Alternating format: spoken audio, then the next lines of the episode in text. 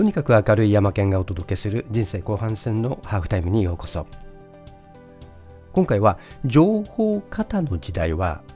知識アプリ×習慣で人生が変わるというタイトルでお届けします。つい先日3月21日の Voicyの音声配信で佐々木俊尚さんがアプリの活用をハックと捉えるか情報型と捉えるかで人生は変わるというお話をしていました。そこでは彼は次のような説明をしています。近所のスーパーに行った時のお話ですがスーパーのレジでお金を払うのに紙幣やコインを出して払っている人がいると。それを横目で見ながら佐々木さんはアプリを使って、えー、バーコードで、えー、カゴの中に入っていく商品を読み取りで最後にレジを通らずにアプリ決済をしてそのまま QR コードを読み取ってもらってありがとうございましたというコンピューターの声でそのまま外に出ていく。それに対して現金やコインで支払いをするしようとする人たちは財布の中を財布財布を取り出してその中からおいくらの現金というふうに取り出してでそれをそこで待って、えー、バーコードを読んでくれるレジの人にお金を払っていくという。それを列を作って待ってる人たちがいると。こういったところで彼が言っていたのは単にこの新しいデジタル化やスマホのアプリといったものこれを情報型つまりそういった人たちは何か厄介なものがますます増えている。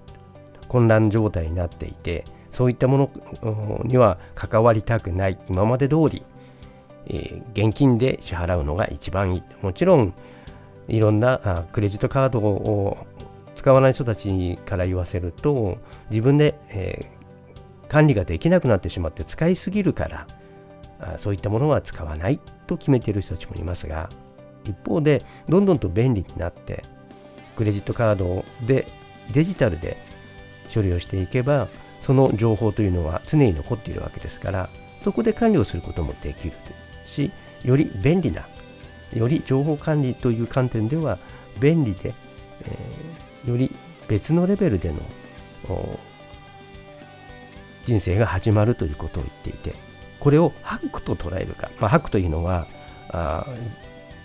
こういった新しい技術を使って自分の生活をより豊かにより便利にしていくという意味で使っているんですけれどもそう捉えるのかあるいはもうそれは余分なもの自分の頭の中に混乱をきたすものというふうに捉えるかによって全く人生は変わってくるよねというのを彼の友人と雑談で話をしていたというこういったところのお話でした。まあこれも一つの気づきですね。で私はここから思ったのはこれは毎日の仕事や知的な活動にも当てはまるよねということです。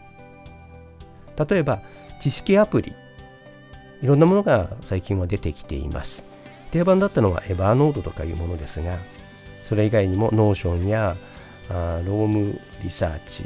え、あるいは Obsidian などといったものが出てきていますしさまざまなメモアプリもそれ以外にもあります。そういった意味では、えーまあ、テキストや知識、えー、いろんなファイルといったものを管理するアプリはどんどんと増えてきています。それをうまく使っている人たちもいますし、えー、あるいは使ってみたもののなかなか使いこなせないで途中で諦めてしまっているという人いう人もいるかもしれません。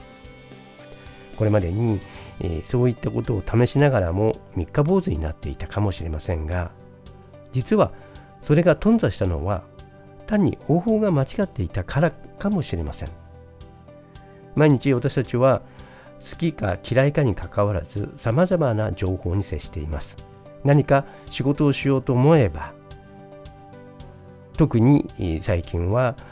デジタルでインターネット上から様々な情報を集めてくることができますしいろんな情報が飛び込んできます。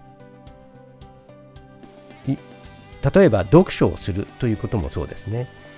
たくさんの読書をするということはいいことだということでえー、本をたくさん読む多読をする速読をするなどをしますがその情報は読んだ知識というのは使いこなせているのかどうか。いろんなことを経験をしてきてその経験値というものは後から使えるように残っているのか。いろんな学びオンライン講座やああるいはいろんなセミナーに行ったりしたその知識というもの学びといったものは後から使えているのかどうか。こういった知識を集めてきてアウトプットをしようと思えばそこには必ず中間処理があって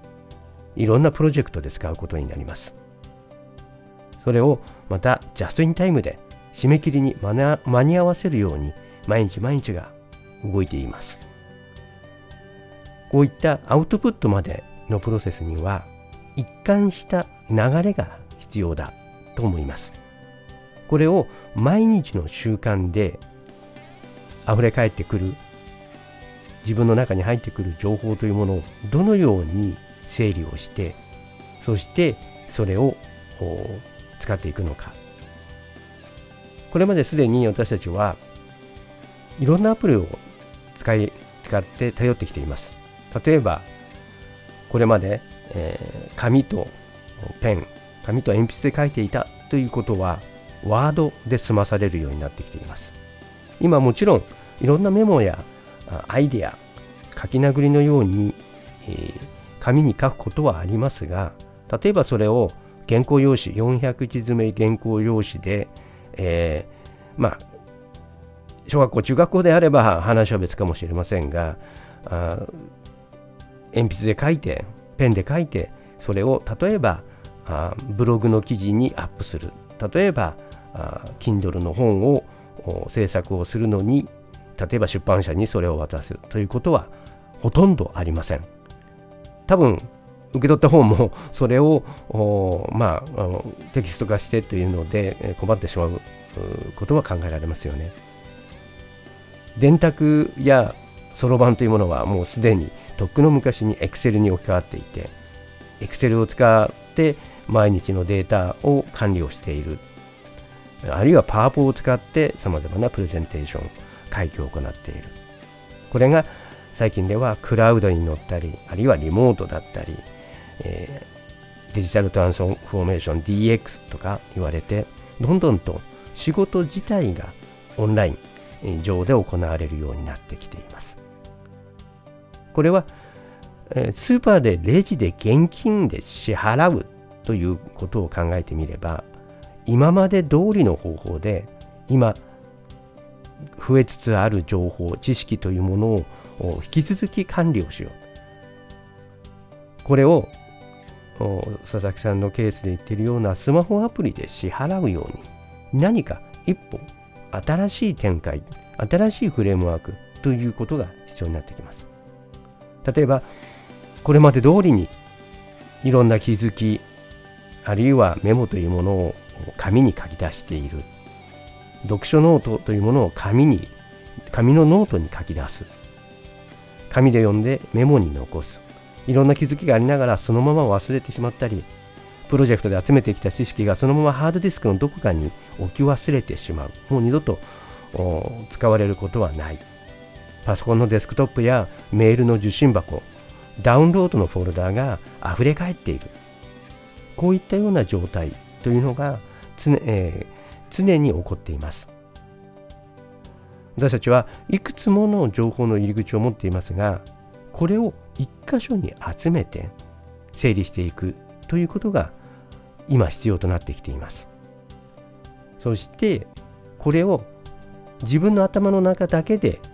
整理するのはもう不可能です。外部の記憶装置に整理をしておいておく。そしてそこからいつでもどこからでも取り出せるようにしておかなければいけないのではないでしょうか。現在進行中のプロジェクトでこれを毎日の仕事に無意識のうちに考えなくてもすぐに取り出して使えるようにしておくようなそういった習慣が必要となってきています。情報の流れそれを記録する。そしてそれを使ってアウトプットをしていくまでのプロセス。ここに一貫した考えなくても動いていく。そういったプロセスが必要となってきています。これを使うことによって無駄や無理を最大限に省くことができジャストインタイムで情報を使いこなしていることができるようになります。また最近のアジャイルという言葉え最短で、え、プロジェクトを少しずつ結果に結びつけていって最終的に大きなプロジェクトをこなしていくようなアプローチ。同じ時間より短い時間で多くを処理をしてアウトプットをする。そしてより質の高い価値の高いアウトプットへとつなげていく。